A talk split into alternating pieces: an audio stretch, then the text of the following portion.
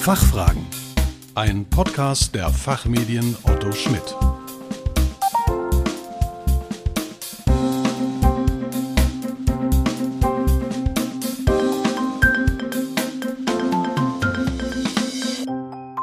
Hallo und herzlich willkommen zum Expertentalk der Fachfragen. Mein Name ist Kerstin Pferdmenges. Unser Thema heute Jobkiller künstliche Intelligenz. Vernichtet sie Stellen in der Rechtsabteilung?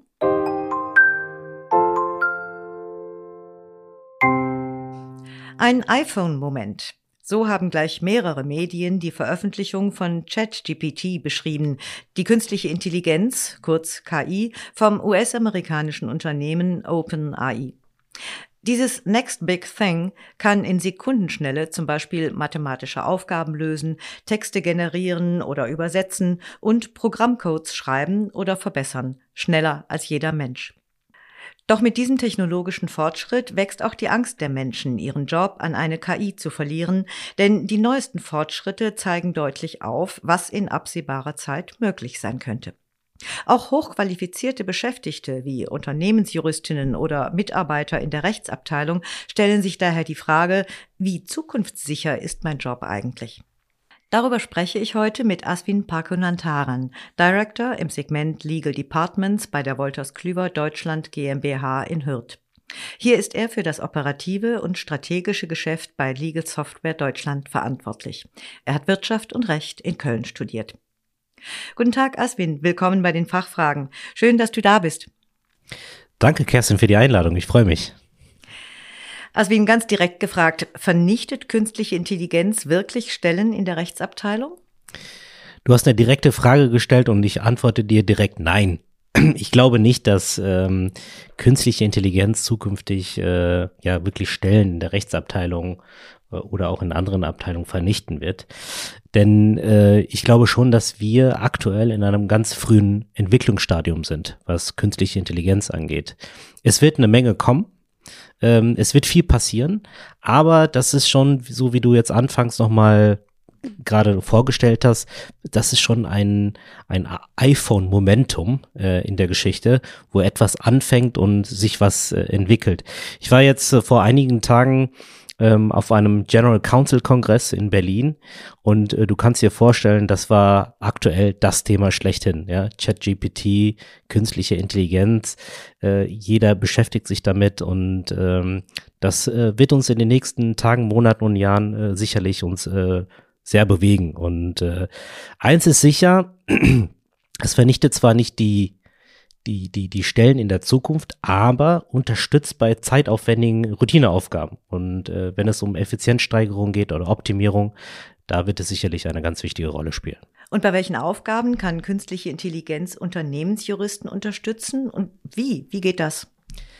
Unternehmensjuristen oder Juristen an sich ähm, haben immer wieder mit repetitiven Aufgaben äh, zu tun, ja, die sie immer wieder und immer wieder machen müssen.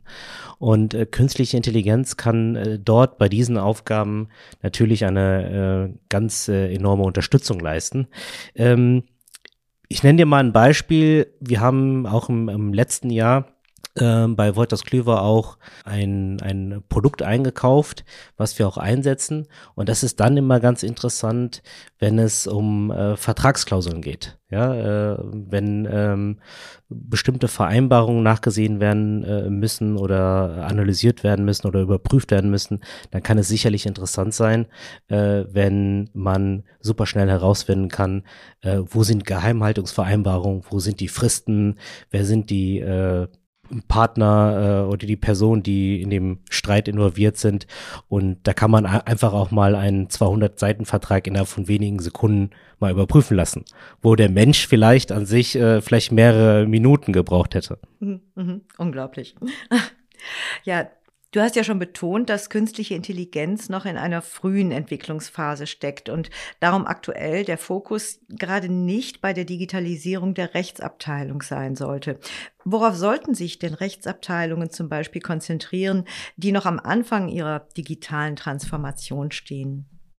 Ich unterscheide gerne zwei Arten von äh, Rechtsabteilungen. Die eine Rechtsabteilung, die ist ganz äh, weit vorne, äh, was Digitalisierung angeht. Ja, äh, die sind vielleicht so ein im Reifegrad äh, relativ weit vorangeschritten. Dann gibt es wiederum andere Rechtsabteilungen, die äh, haben eine einen Reifegrad von null, ja, äh, wo nicht mit äh, oder wenig mit Digitalisierung gearbeitet wird. Und äh, für die äh, kann es äh, durchaus interessant sein, erstmal mit einem Standard zu, äh, zu beginnen. Das heißt, wenn es um Zentralisierung von, von Daten geht oder Optimierung äh, von Prozessen, das ist zwar keine künstliche Intelligenz, aber was äh, ein gutes Beispiel wäre, ist die E-Signatur. Das ist äh, ziemlich interessant auch für Rechtsabteilungen. Wenn man mal äh, Rechtsabteilung mal fragt, wo sind denn ähm, die Unterschiede zwischen einer Abteilung, die E-Signatur benutzt und einer Abteilung, die keine E-Signatur benutzt, dann stellt man schon ziemlich schnell fest, wenn man E-Signatur eingeführt hat, dann kannst du innerhalb von einem Tag bei einem äh, Umlaufbeschluss, wo mehrere Menschen arbeiten müssen, äh, das äh, signiert bekommen, das Dokument. Und ohne E-Signatur kann es bis zu fünf, sechs, sieben Tagen dauern. Und das ist schon eine Effizienzsteigerung. Ja, ich denke, das kann man auf, auf, jeden Fall so sagen. Das gehört jetzt sicherlich eher zu den Basics, die du gerade beschrieben hast. Was ist mit Rechtsabteilungen, die diese Basics schon umgesetzt haben? Ja, also im nächsten Schritt äh, geht es dann äh, am Ende des Tages um Automatisierung ähm, von, von, von Prozessen und auch äh, abteilungsübergreifender Zusammenarbeit. Die Rolle der Rechtsabteilung hat sich ja auch in den letzten Jahren verändert. Vor fünf, sechs Jahren äh, war eine Rechtsabteilung eine Abteilung im Unternehmen. Niemand hat die Abteilung ähm, ernst genommen oder richtig wahrgenommen. Es hat sich ja aber in den letzten Jahren ja enorm verändert. Ja, du bist ja als Rechtsabteilung bist so ein echter Businesspartner. Und als echter Businesspartner bedeutet es auch, dass du mit anderen Abteilungen arbeitest. Das heißt, so die Basics äh, darüber hinaus, wenn wir mal da reinschauen, dann ist das schon so, dass abteilungsübergreifende Zusammenarbeit eine ganz wichtige Rolle spielt.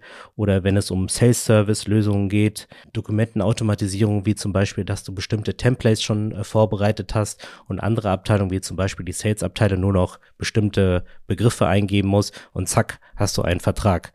Ja, und damit reduzierst du auch natürlich die Arbeit der, der Rechtsabteilung, weil die sich wirklich um die wesentlichen Dinge äh, kümmern können.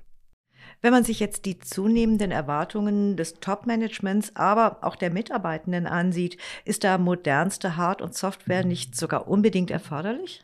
Ja, auf jeden Fall.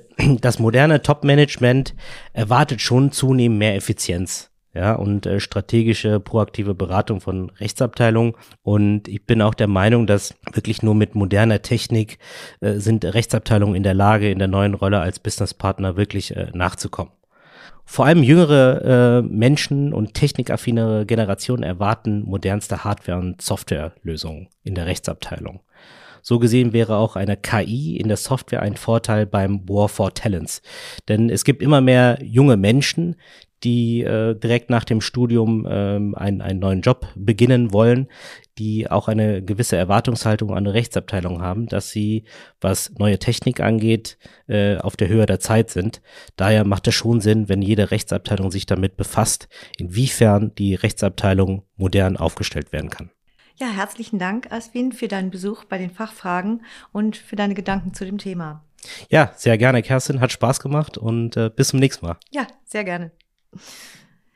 Liebe Hörerinnen und Hörer, mehr zum Thema finden Sie in den Show Notes.